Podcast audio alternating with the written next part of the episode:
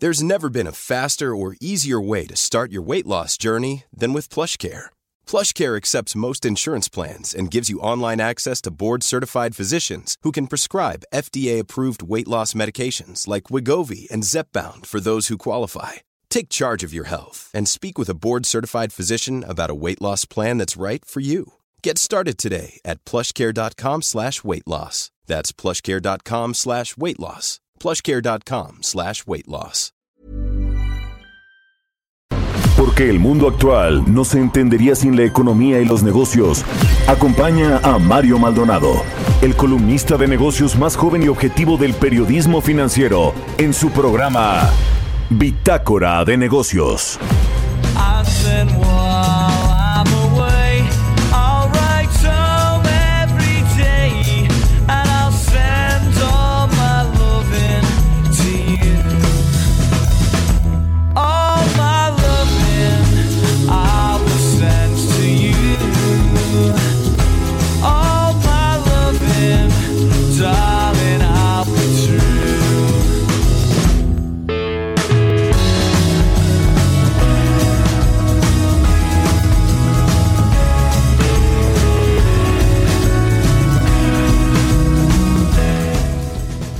¿Qué tal? ¿Cómo están? Muy buenos días. Bienvenidos a Bitácora de Negocios. Yo soy Mario Maldonado y me da mucho, mucho gusto saludarlos en este jueves 16 de julio del 2020. Saludo con mucho gusto a quienes nos escuchan a través de la 98.5 de FM aquí en la Ciudad de México, desde donde estamos transmitiendo en vivo por las frecuencias de El Heraldo Radio, en las instalaciones de El Heraldo Radio.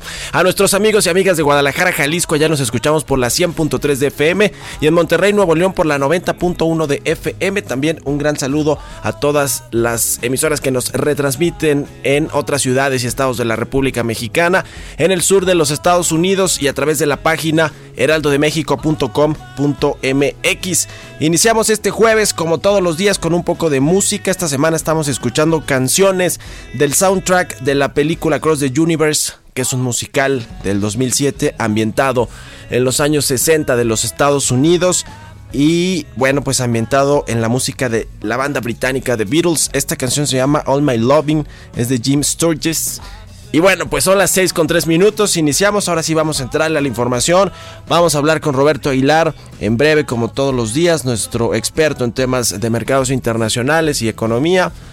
Nos va a platicar Roberto sobre que China crece 3.2% en el segundo trimestre del año, supera los pronósticos del mercado de los analistas. En rojo la relación entre Estados Unidos y China, sin embargo, por otro lado, sigue en esta eh, guerra comercial con los Estados Unidos en plena emergencia todavía de la pandemia del coronavirus. En Estados Unidos están resultando nuevos rebrotes en ciudades y en estados importantes y hay una colocación de bonos que hizo Fibra 1 esta empresa muy importante, colocó 650 millones de dólares. ¿Para qué va a usar ese dinero que levantó en los mercados? Vamos a entrar a ese tema con Roberto Aguilar. Vamos a platicar con Gerardo Flores, como todos los jueves, nuestro colaborador aquí en Bitácora de Negocios, economista especializado en temas de políticas públicas. La CEPAL ayer empeoró el pronóstico para la economía mexicana en este 2020. Prevé que se hunda hasta 9%. Ya habla ahí temas de pobreza. Vamos a hablar de ese asunto. Platicaremos también con Carlos Serrano, el economista en jefe del BBVA México sobre la recuperación de la economía mexicana va a ser lenta y tortuosa. Esos adjetivos utiliza el BBVA para describir cómo va a ser nuestra recuperación por muchos factores que tienen que ver con el gobierno. Y vamos a platicar finalmente también con Jacobo Rodríguez, el director de análisis financiero de Black Wall Street Capital México, sobre pues las bolsas han perdido hasta 28 billones de dólares en su valor de capitalización. Las empresas pues no les ha ido bien por este asunto del coronavirus. Así que quédese con nosotros aquí en Bitácora de Negocios, se va a poner bueno. Ya es jueves, hay que empezar el día con pues eh, ánimo a pesar de las noticias que a veces pues no son tan buenas. Vamos ahora con el resumen de las noticias más importantes del día. Hoy juega el América contra las Chivas, ¿no? Eso. Vamos América. No, no es cierto. Acá tú, tú le vas al América también, Chucho, ¿no? Y acá mi también eso. Aquí es que somos americanistas, así que un saludo a nuestro eh, Quique también que está aquí en los controles le va a la América. Saludos a, eh, nuestros amigos y amigas de Guadalajara, Jalisco. Y el ingeniero es Chiva. Bueno, hay, hay alguien aquí de las Chivas, Adrián, Adrián. Bueno, ahora sí vámonos con el resumen de las noticias más importantes para arrancar este jueves 16 de julio.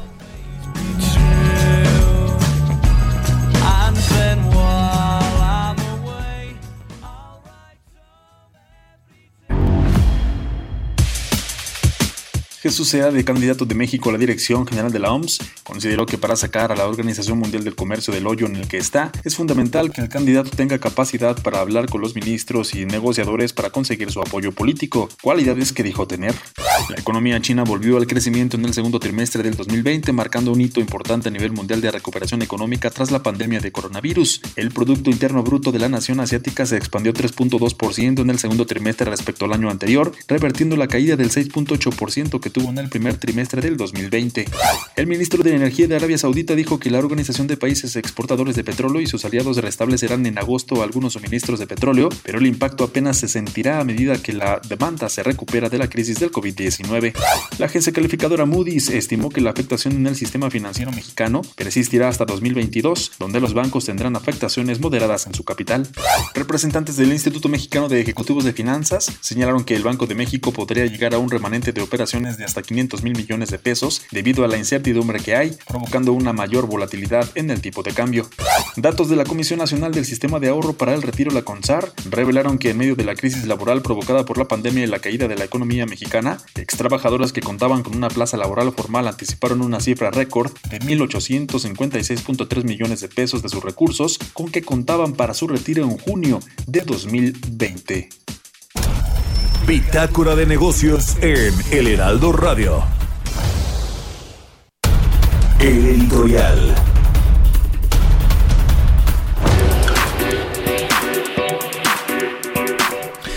Bueno, pues en momentos en los que la economía mexicana necesita más que nunca de la inversión pública y de la inversión privada, lo que están haciendo muchos gobiernos en el mundo es endeudarse, o reenfocar su presupuesto, su gasto público hacia sectores productivos que van a ser clave, estratégicos para la recuperación económica, que generan empleos, que son eh, detonadores de crecimiento económico porque emplean a decenas o a cientos o a miles de empresas eh, pequeñas y medianas que pues permiten eso, ¿no? Que hay una reactivación de la economía.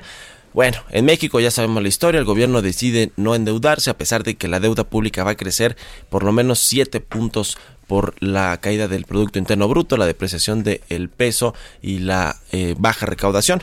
Pero bueno, el gobierno dice que no va a endeudarse, que no va a aumentar la deuda, que eso lo prometió el presidente López Obrador, a pesar de que esta es la crisis más importante de los últimos 70 años. Y bueno, pues el gobierno que le queda, reenfocar, el gasto público, dejar proyectos que no son importantes, estratégicos, claves para la recuperación económica, ayudar a los desempleados, parece que no hay mucho tampoco de eso, pero además de todo, o sea, encima de todo, de que México, decía ayer la CEPAL, es el país de América Latina que ha puesto menos recursos sobre la mesa, menos inyecciones de estímulos económicos a la economía, bueno, de estímulos económicos para los desempleados, para las empresas que han cerrado. 1.1% eh, del PIB, eso es lo que calcula la CEPAL ayer, eh, es de los países que menos estímulos ha dado. Bueno, encima de todo esto, la CFE, la Comisión Federal de Electricidad, anunció ayer que cancela cuatro proyectos de centrales eléctricas en el país, cuatro plantas que se iban a construir en esta administración para generar energía eléctrica. Obviamente se iban a licitar, son más de 600, más de 1.800 millones de dólares si se toman en cuenta los cuatro, proyectos. Son dos plantas de ciclo combinado, una en Salamanca eh, y otra en Villa de Reyes, Guanajuato. Eh, no, una en Salamanca, Guanajuato y otra en Villa de Reyes, San Luis Potosí, otra en La Paz, Baja California Sur y otra en Veracruz, en eh, Perote.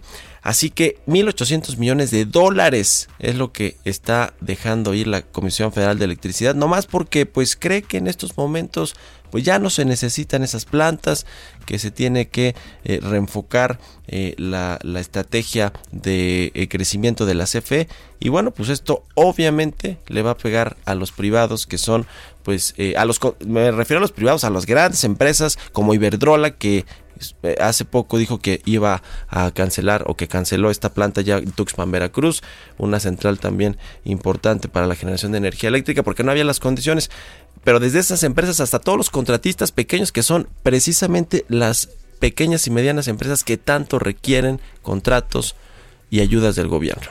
Así que mal y de malas. ¿Usted qué opina? Escríbame a mi cuenta de Twitter, arroba Mario Mala, la cuenta arroba Heraldo de México. Son las 6 con 11 minutos.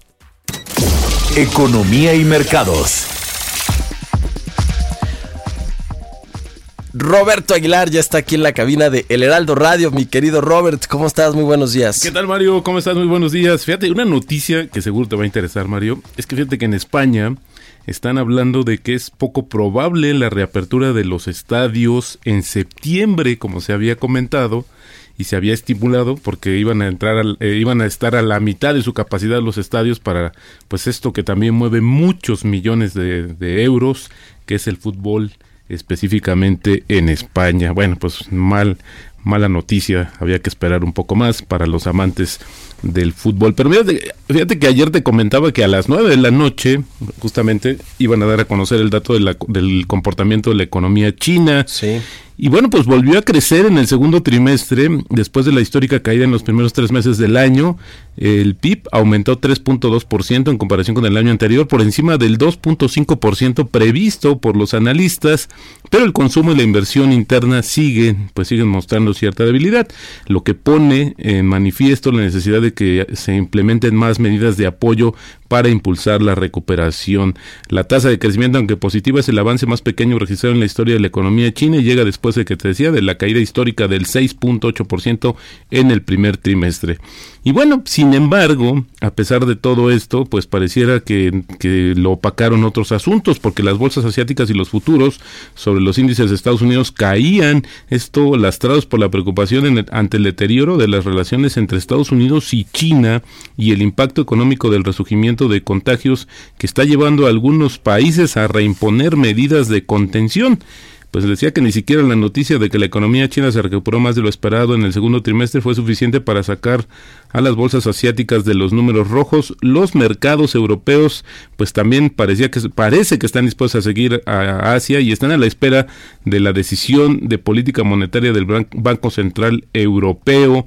Y bueno, pues también el tema del petróleo, pues se dio terreno después de que la OPEP y sus aliados acordaron moderar los recortes de producción, despertando la preocupación sobre un exceso de oferta. Y el presidente, bueno, pues esta historia de China y Estados Unidos tiene tenido muchos capítulos, pero fíjate que ayer el presidente Donald Trump no descartó la posibilidad de imponer nuevas sanciones a altos, cargos chinos que podrían sumarse a las medidas adoptadas esta semana para castigar a China por su gestión en Hong Kong. Esto lo dijo ayer el portavoz del Consejo de Seguridad Nacional de la Casa Blanca. Y bueno, la ley de autonomía de Hong Kong le permite imponer sanciones y restricciones de visados a los dirigentes chinos y a las instituciones financieras involucradas en la imposición de la nueva ley de seguridad nacional de China eh, justamente en Hong Kong, que esto se ha convertido o sigue siendo la manzana de la discordia entre ambos países. Y luego, por su parte, China acusa a Estados Unidos, así textualmente, Mario, de estrategias mafiosas, después de que el presidente Donald Trump ordenara el fin del estatus especial de Hong Kong bajo la ley estadounidense en respuesta a la imposición por parte de China de una nueva legislación de seguridad en el territorio. La injerencia irracional y las amenazas desvergonzadas de Estados Unidos son típicas de una estrategia de mafiosos y de comportamientos acosadores. Esto lo dijo, pues justamente, una oficina del gobierno de China en un comunicado y por si fuera poco, China dijo que tomará las medidas necesarias en respuesta a la prohibición discriminatoria de Reino Unido sobre Huawei, que ha dañado gravemente la confianza de las inversiones chinas en aquel país. Esto lo dijo el Ministerio de Comercio de China. Esta semana el primer ministro británico Boris Johnson ordenó que la tecnología de Huawei se elimine completamente de la red 5G de Reino Unido para finales de 2027, una decisión que China considera el resultado de la presión politizada del presidente Donald Trump. Así es que no solamente es Estados Unidos versus China, sino también ahora están involucrando de manera ya directa justamente al Reino Unido. El sábado, Mario, se van a reunir los ministros de Finanzas y los gobernadores de los bancos centrales del G20 y previo a este encuentro, el Fondo Monetario Internacional advirtió que si bien la actividad económica mundial se está recuperando después de un deterioro sin precedentes este año, debido justamente a la pandemia del coronavirus, una segunda ola importante de contagios podrá desencadenar más trastornos. La directora general de este organismo, eh, Cristalina Georgieva, dijo que los costos fiscales de las medidas destinadas a contener la pandemia y mitigar las consecuencias económicas estaban elevando ya los altos de por sí niveles de deuda de los países, pero que era prematuro comenzar a retirar las redes de seguridad. Y bueno, ayer América Móvil volvió a reiterar que prevé reducir este año sus inversiones de capital.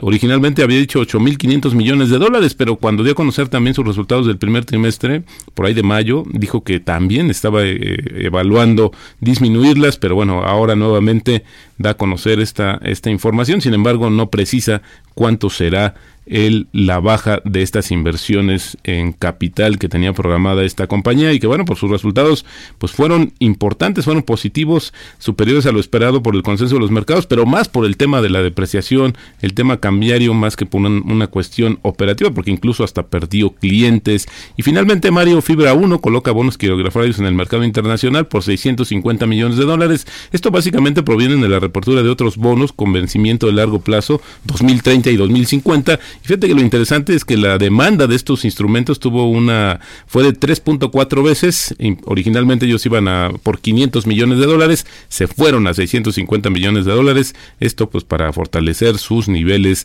de liquidez. Y el tipo de cambio, Mario, cotiza en estos momentos en 22.39. Pues ahí está Fibra 1 colocando 650 millones de dólares en el mercado, pues nada despreciable, ¿no? Y, y, en, y en esta crisis digo, llama la atención porque eh, pues las fibras con este asunto del tema comercial, industrial, eh, turístico, pues son afectadas bastante fuerte. No digo, fibra no está muy bien diversificada. Sí, eh, y de hecho es el, el, fideicomiso más grande de este país, pero eh, como tú comentas, hay ya implicaciones eh, de lo que está sucediendo. Y de hecho ayer este, también una de las fibras pues pidió, está negociando con sus bancos pues la flexibilización de ciertos parámetros de la deuda, es decir, pues no es una muy buena señal, había que ver si esto no es para todo el sector, porque también, bueno, pues están sufriendo con esta situación de la menor demanda de espacios en algunas en algunas eh, en algunos este, segmentos porque en realidad por ejemplo en otros como la parte industrial pues pareciera ser que ahí todavía hay esperanzas de que pudieran llegar algunas inversiones o se ampliaran las existentes ya en este país. Ojalá ojalá sí suceda Mario ojalá que se reactive todo pronto pero se ve complicado con este asunto de los rebrotes y en México pues además de rebrotes todavía estamos sin controlar pero en absoluto la pandemia del coronavirus. Gracias, Roberto. Al contrario, muy buenos días. Roberto Aguilar, sígalo en Twitter. Roberto AH son las 6 con 19 minutos. Políticas públicas y macroeconómicas. Tenemos en la línea telefónica a nuestro colaborador de los jueves. Eh, tenemos a Gerardo Flores, mi querido Gerardo, ¿cómo estás? Muy buenos días. Muy buenos días, Mario. Muy bien, muchas gracias. Un saludo para ti y todos los que nos escuchan esta mañana. Igualmente, Gerardo. Oye, a ver, la CEPAL ayer pues se dio a conocer este informe con respecto a la economía de México, dice que se va a contraer 9% en el 2020, habla ahí de datos importantes de cuánto prevé que va a aumentar la pobreza, en fin, pues eh, mal y de malas, ¿no? ¿Cómo lo viste? Pues sí, este, es preocupante porque, digo, lo primero que habría que destacar es, por ejemplo, que el año pasado a estas alturas, la, la CEPAL eh, traía en su modelo que México crecería al 1%. Eh, meses atrás este, todavía preveía que México crecería en 2019 a una tasa del 1.7%. Eh, entonces, desde el año pasado ha tenido que ha tenido que eh, eh, empezar a corregir con el paso de los meses sus estimaciones para México de manera importante. En, este caso ahora lo vuelve a hacer. su estimación previa pues, rondaba una tasa de una caída de cerca del 6% y ahora nos habla de una caída del, del 9%, ¿no? Entonces, es, preocupante ver cómo pues, hay una institución más que se está sumando a esta revisión a la baja de la, de la expectativa de crecimiento de la economía mexicana eh, y pues no no sería lo, que quiero decir al citar los números de 2019 o las estimaciones de 2019 pues es que no sería extrañar pues que digo la CEPAL ya no nos va a dar un, nuevo estimado hasta diciembre de este año pero pues no sería eh, extrañar que en, diciembre pues nos dé a conocer una nueva revisión eh, conforme a lo que vamos a ir viendo en los siguientes meses no ya el consenso de los analistas en general está arriba de una, o sea, de una caída del PIB que, que rondará arribita de los del 10.5%. Sí, eso sí, es al día de hoy. Eso es al día de hoy. Al día de hoy con lo que tenemos, que son condiciones muy complicadas en términos de eh, salud, en términos sanitarios, en términos de inseguridad, etcétera. Ahora, eh, Mira, yo he escuchado a Gerardo Esquivel, el subgobernador de Banco de México, ahí muy, muy pegado de pronto a la cuarta transformación. He escuchado al propio secretario de Hacienda, Arturo Herrera, decir que quizá el mercado, los analistas, todos estos organismos multilaterales, los bancos de inversión, las casas de bolsa, están sobre reaccionando a lo que va a ser la caída del PIB en el 2020, pero más allá de si va a ser un 8, un 9, un 10%, lo importante es que se están perdiendo muchos empleos en el sector formal, muchísimos más en el sector informal, están cerrando muchas empresas, hay industrias que ya no van a recuperarse, que van, eh, van a tardar años, quizá eh, eh, décadas en recuperarse, y ese es el asunto, ¿no? Lo que, lo que le está pasando a las empresas, a la gente, a los desempleados, más allá de si va a caer la economía 8, 9, 10, 11, 12%. Sí, sí, sí, finalmente ese es, ese es el asunto de fondo. O sea, ¿qué significa una caída de esta magnitud?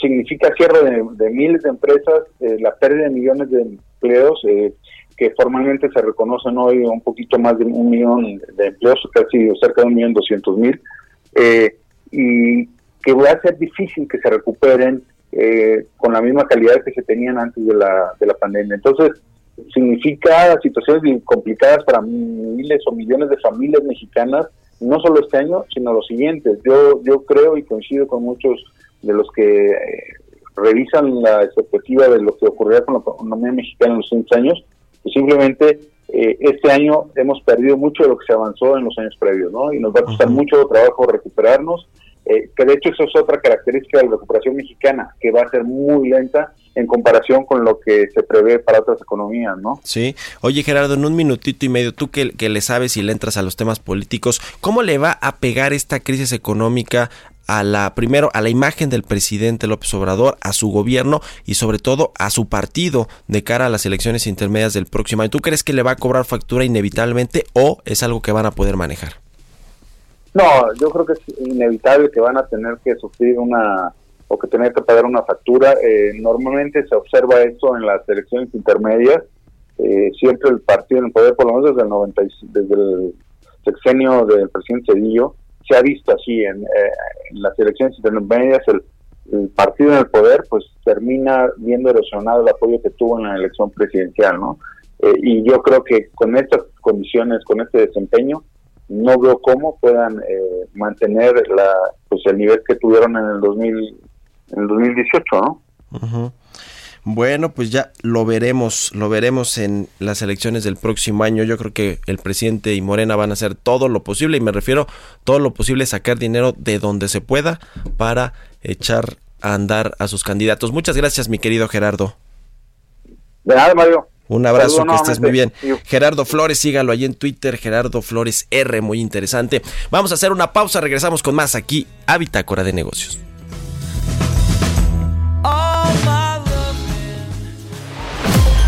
Continuamos en un momento con la información más relevante del mundo financiero en Bitácora de Negocios con Mario Maldonado.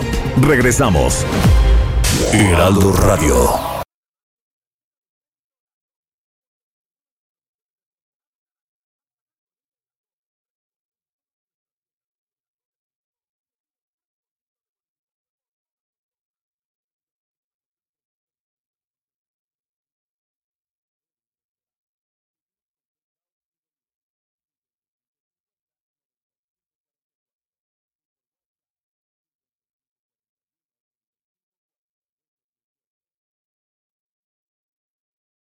Heraldo Radio. La HCL se comparte, se ve y ahora también se escucha. Estamos de vuelta en Bitácora de Negocios con Mario Maldonado.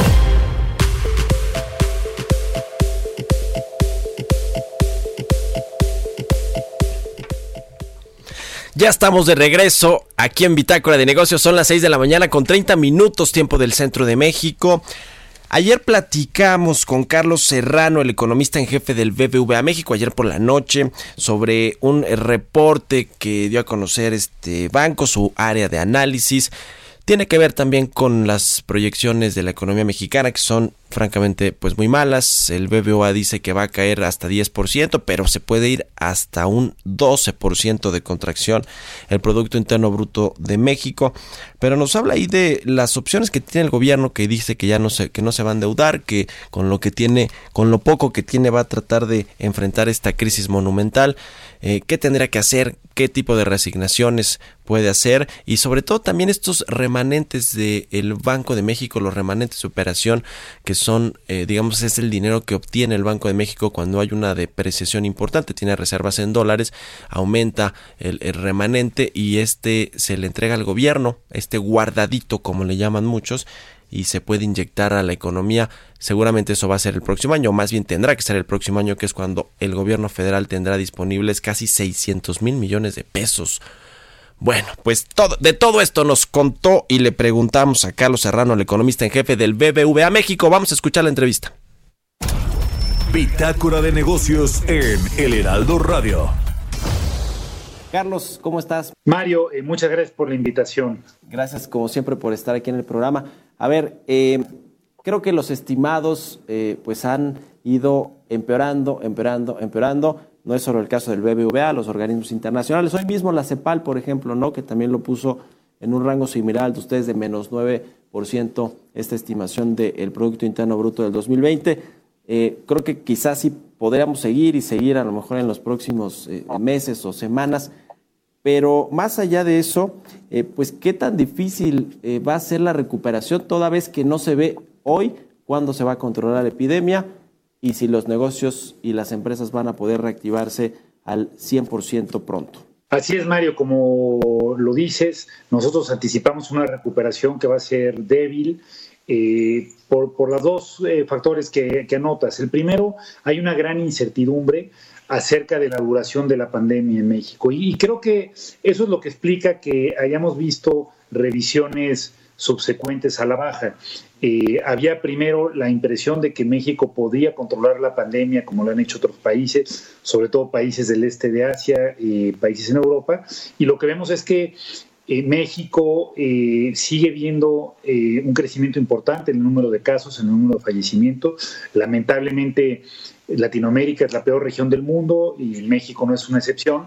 eso es lo que nos ha hecho fundamentalmente revisar a la baja los pronósticos. En nuestro caso pensamos que la economía del país se va a contraer en 10% este año, es pues, la, mayor contracción eh, que todos nosotros hayamos visto y creemos que habrá una recuperación tenue el año que viene, eh, una recuperación eh, que nosotros estimamos entre 2 y 4,5%, un estimado puntual de 3.7%. Y creemos que va a ser tenue por lo que apuntas, Mario. Creemos que hay dos fundamentales. Primero, eh, hay una mayor posibilidad de ver que el tejido productivo del país se vea dañado por eh, esta falta de apoyos y de políticas contracíclicas. Y segundo, eh, no hay que perder de vista que esta pandemia golpea a México ya en una situación de debilidad. El país ya estaba en una recesión antes de que hubiera la pandemia. El país ya llevaba tres trimestres consecutivos con contracción. La economía se contrajo en el año 2019 y esto va a significar pues, una recuperación lenta, ¿no? Digamos, quizá a los que nos escuchan les pueden parecer que en una tasa de, de 3 o 4% puede ser alta. Sí, en efecto eran altas para lo que veníamos viendo, pero cuando la economía se desploma 10%, eh, a grosso modo, para que vuelva a estar en los niveles que tenía, tendría que crecer otro 10%. Entonces, si solamente crece 3 o 4, quiere decir que todavía vamos a estar muy lejos en el 21 y en el 22 de los niveles eh, de producto que teníamos antes de que empezara la pandemia. Ahora, el gobierno federal ya dejó clarísimo que no van a aumentar el déficit, bueno, que no se van a endeudar, no van a ir a salir al, mercado a, pedir a contratar deuda, aunque la deuda va a crecer inevitablemente por la caída del Producto Interno Bruto, la depreciación del peso. Eh, pero, pero a ver, el asunto de lo que tiene que hacer el gobierno con lo que pues con lo que tiene, es decir, con el presupuesto, con el gasto público, que quizá también por ahí van a sufrir por el asunto de la recaudación fiscal y, y, de los ingresos petroleros, ¿cómo se puede reenfocar el gasto de manera que pueda ser, pueda ir, digamos, a estos sectores que son clave para la recuperación económica y la recuperación de los empleos sobre todo? ¿Cómo no, Mario? Yo, apuntaría dos cosas. Primero, eh, lo que apuntas es totalmente cierto así no haya eh, un esfuerzo adicional de gasto, la deuda como porcentaje del PIB va a subir. Nosotros estimamos eh, que va a subir más de 10 puntos. El año pasado cerró en 44.7%, la deuda como porcentaje del PIB. Este año creemos que puede llegar a niveles de entre 58 y 60. ¿Por qué? Primero, como dices, esto es un cociente y al caer el PIB, eh, el cociente sube. Segundo, porque la recaudación va a caer por la fuerte contracción económica. Y tercero, por la depreciación del tipo de cambio, como apunta, que va a hacer que la deuda en moneda extranjera crezca. ¿Qué se podría hacer? Eh, nos parece eh, dos puntos clave. El, primero, como dices tú, reasignaciones de gasto de proyectos que no son urgentes a eh, tratar de contener los efectos de la pandemia, sobre todo a fortalecer el sector salud y a apoyar a todos los millones de mexicanos que lamentablemente han perdido su fuente de ingreso. Eh, pero no solamente se, eh, me parece, Mario, que sea un tema de reasignación del gasto, me parece que también el gobierno podría construirse espacio fiscal para tener una política contracíclica, como anunciando y buscando la aprobación este mismo año de una reforma fiscal que aumente la recaudación, que no entre en vigor ahora, sino una vez superada la contingencia. Ese solo anuncio daría tranquilidad a los mercados y a las calificaciones y podría permitir que hubiera un impulso fiscal. Pues se escucha eh, bastante difícil por lo que viene el próximo año, ¿no? Las elecciones intermedias, una reforma fiscal, creo que el presidente López Obrador, que además es un político de, de cepa, pues creo que va a ser, va a ser eh, complicado. Quiero preguntarte el próximo año, finalmente, Carlos, cómo se ve el tema del rebote, porque pues inevitablemente la economía va a rebotar el próximo año, aunque creo que a tasas muy moderadas todavía. Y quiero preguntarte de los remanentes del Banco de México que por fin va a poder usar el gobierno federal el próximo año y me imagino que se los va a inyectar a la economía. Eh, ¿Cómo no, Mario? Eh, eh, sí, el rebote me parece que en México va a ser un rebote más tenue de lo que vamos a ver en otras economías. como te decía, nosotros anticipamos algo entre 2 y 4,5%. Muchas economías emergentes van a rebotar a tasas de 5 o 6. entonces es un rebote tenue y obedece a estas debilidades que ya tenía la economía del país, en particular a que la inversión pues, hay que recordar, ya venía cayendo fuertemente desde eh, todo el año 2019, entonces eh, eso nos va a dar menor eh, posibilidad de recuperación. En efecto, habrá algo de oxígeno, me parece, por los remanentes de operación del Banco de México. hay que recordar, estos remanentes pueden ser significativos si de enero a diciembre se observa una depreciación significativa del tipo de cambio, que es lo que nosotros esperamos. Hay que recordar pues que estábamos a niveles de alrededor de 19 y podemos terminar con una depreciación importante.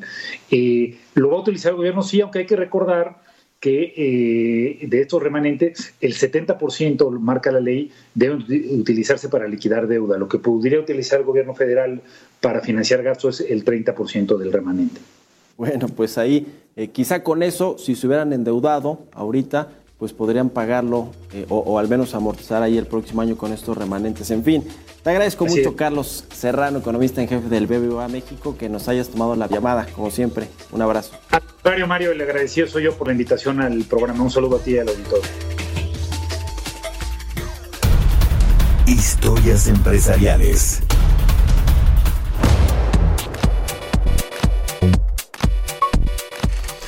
Oiga, hace rato que platicábamos con Gerardo Flores, que también es experto en temas de telecomunicaciones. No le preguntamos de esto que nos va a contar Giovanna Torres en una, en una cápsula. Y es que América Móvil, después de todo este asunto de las medidas de confinamiento, muchos sectores se eh, pues reagruparon, cambiaron las condiciones. Y América Móvil perdió, fíjese nada más, América Móvil, que es esta empresa de Carlos Slim que tiene a Telcel, 5 millones de usuarios, de acuerdo con su informe trimestral más reciente del segundo trimestre del año. Interesante que pierda 5 millones de usuarios por esta cuarentena América Móvil, que es pues el eh, operador más importante de servicios de telecomunicaciones de nuestro país. Vamos a escuchar esta pieza que nos preparó Giovanna Torres. Los efectos de la pandemia siguen cobrando factura y ahora es América Móvil, empresa propiedad de Carlos Slim. La compañía indicó que durante el segundo trimestre del año perdió a 5 millones de clientes en América Latina, de los cuales 4.6 millones correspondían a su línea de negocio de prepago y 500 mil en usuarios con planes. Tan solo en México, la firma desconectó alrededor de 1.7 millones de suscriptores de prepago y 112 mil clientes de planes, debido a que estos clientes encontraron dificultades para realizar sus recargas. A pesar de este duro golpe, la firma indicó que la utilidad de operación aumentó 10.5%, logrando alcanzar una utilidad neta de 20.100 millones de pesos durante los últimos tres meses. Es importante mencionar que los ingresos por la venta de equipos cayeron 27.2%, mientras que en la plataforma de línea fija, la empresa obtuvo 450.000 nuevos accesos de banda ancha y casi todas las operaciones agregaron clientes. Para Bitácora de Negocios, Giovanna Torres. Entrevista.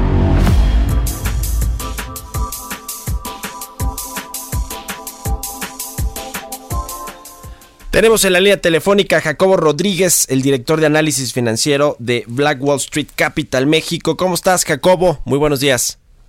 Hola Mario, buenos días. ¿Todo bien? ¿Tú cómo estás? Bien, gracias. Todo bien, afortunadamente.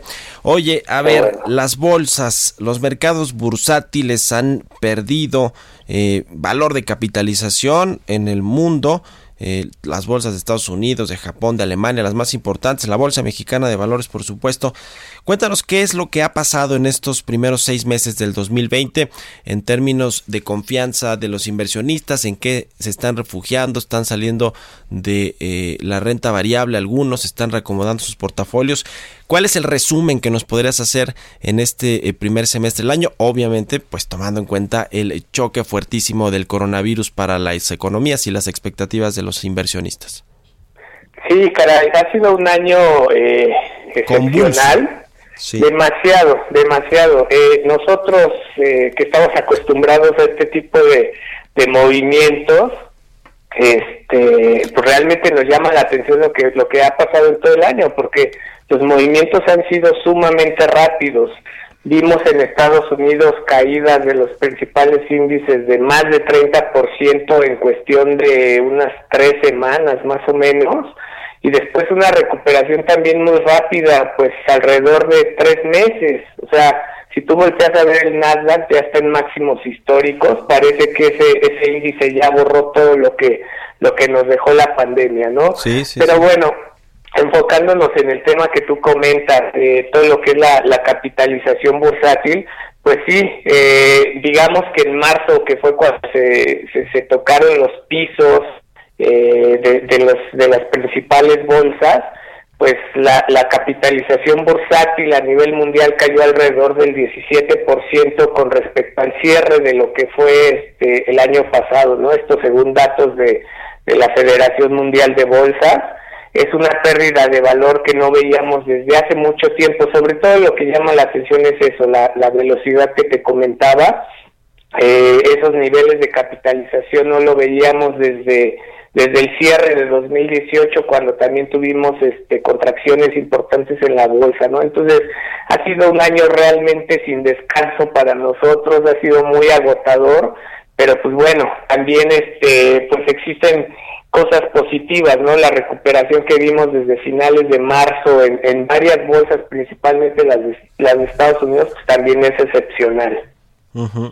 Sí, sí, sí, tremendo. A ver, vamos a, ir eh, por, por, por, mercado, por país. En Estados Unidos, como bien decías, si bien el Dow Jones, el Standard Poor's 500 siguen, eh, eh, digamos, con, con no muy buena racha o no han logrado recuperar lo que se perdió eh, por el choque del coronavirus. No ha sido el caso del Nasdaq, ¿no? ¿Qué, ¿Qué, es lo que, lo que pasa ahí con este índice donde están las empresas tecnológicas?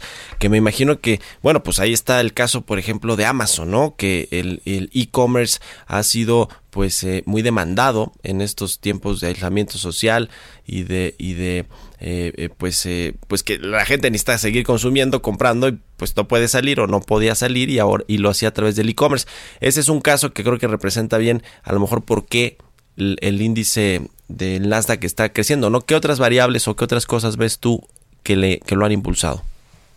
Sí, sí, totalmente. Perdimos ahí la, la llamada con Jacobo Rodríguez, director de análisis financiero de Black Wall Street Capital México. Eh, mire, estamos platicando sobre esta pérdida de valor de capitalización que han tenido los mercados bursátiles, las bolsas eh, en, diferentes países, pero hablábamos del tema específico del Nasdaq. Eh, el Nasdaq donde están, le decía, las empresas tecnológicas pues más importantes del mundo, muchas de ellas pues de origen o de capital estadounidense. Ya recuperamos a Jacobo. Jacobo, nos explicabas. Sí, ahí me escuchas bien, ¿no? Sí, te escuchamos bien, adelante. Perfecto. Sí, te comentaba que, que esa crisis vino a exacerbar algunas diferencias que ya veíamos desde años anteriores.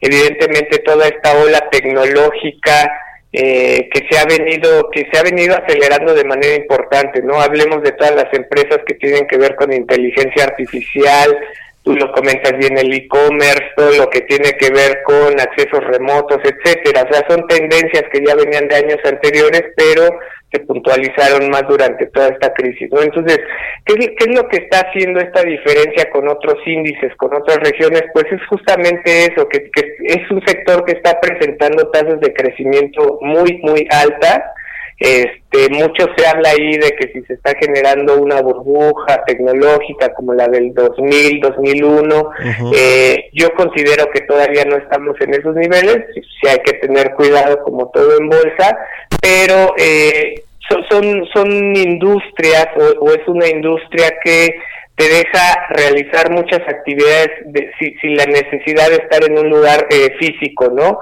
Y eso es justamente lo que provocó que tuviera una recuperación más rápido que otros sectores.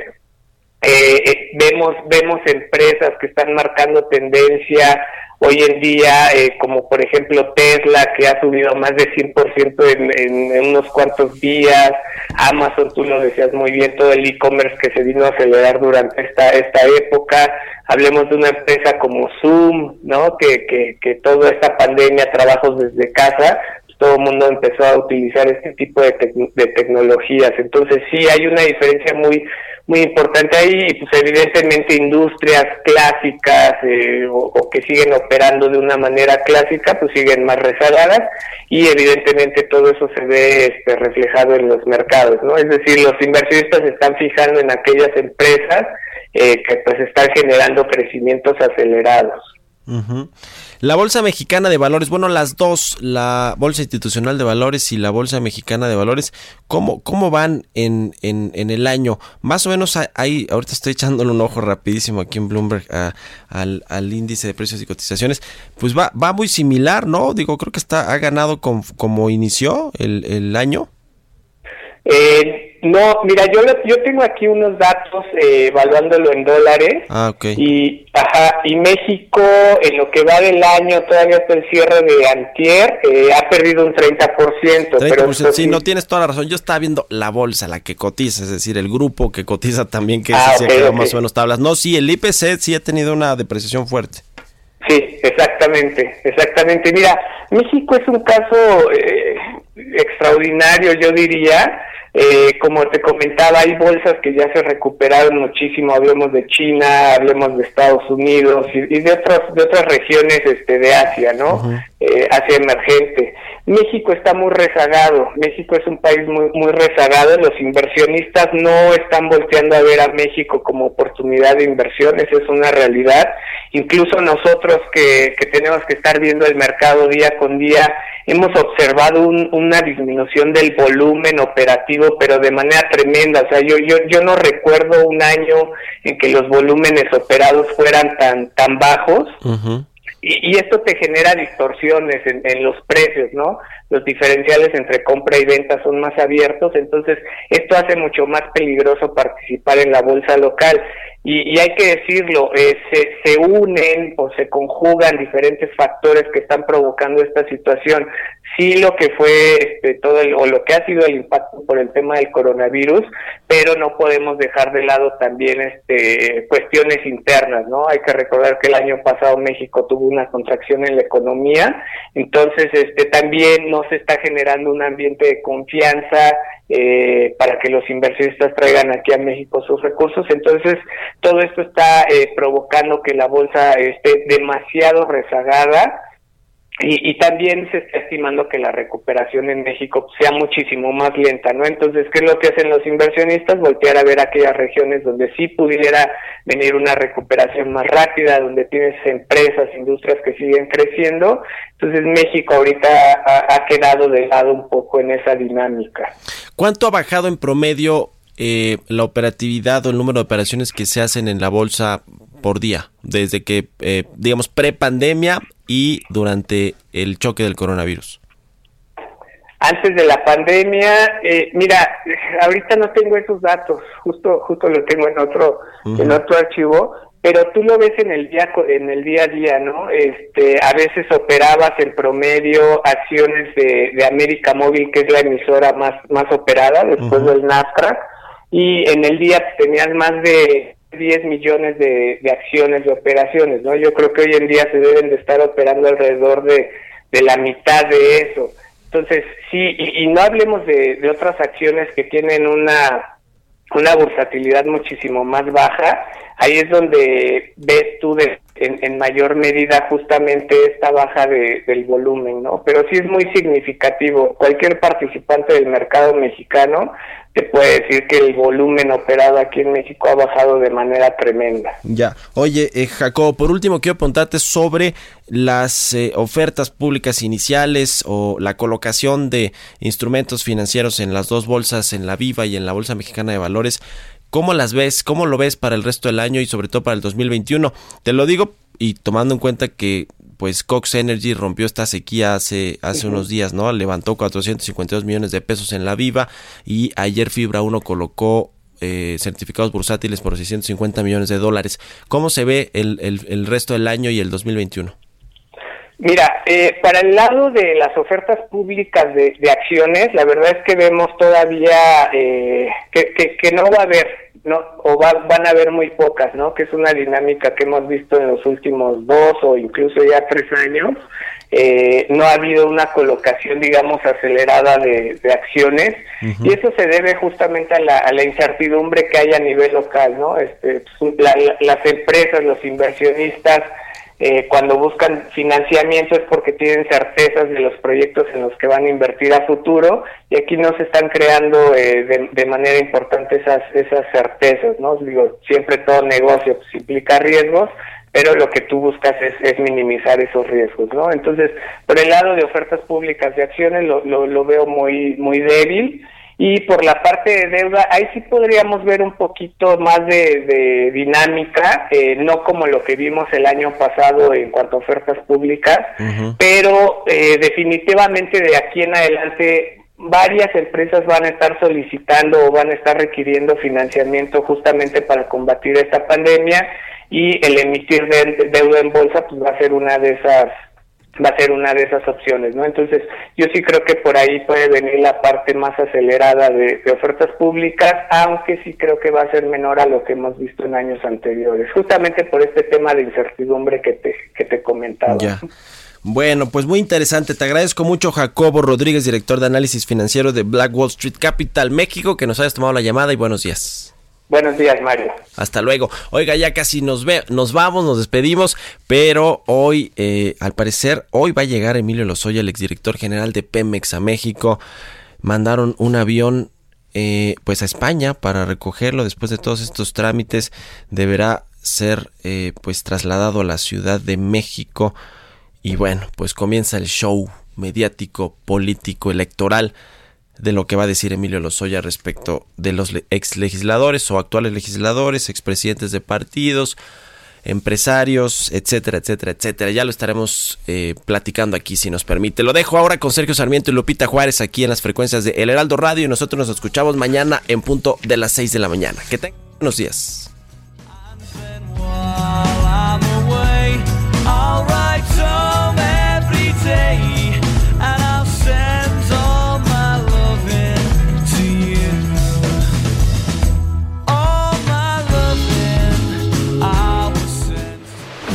Esto fue Bitácora de Negocios con Mario Maldonado, donde la H suena y ahora también se escucha. Una estación de Heraldo Media Group.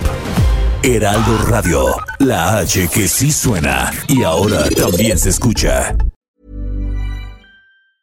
Hey, it's Danny Pellegrino from Everything Iconic. ¿Ready to upgrade your style game without blowing your budget? Check out Quince. They've got all the good stuff shirts and polos, activewear, and fine leather goods, all at 50 to 80% less than other high end brands. And the best part? They're all about safe, ethical, and responsible manufacturing. Get that luxury vibe without the luxury price tag. Hit up quince.com slash upgrade for free shipping and 365 day returns on your next order. That's quince.com slash upgrade.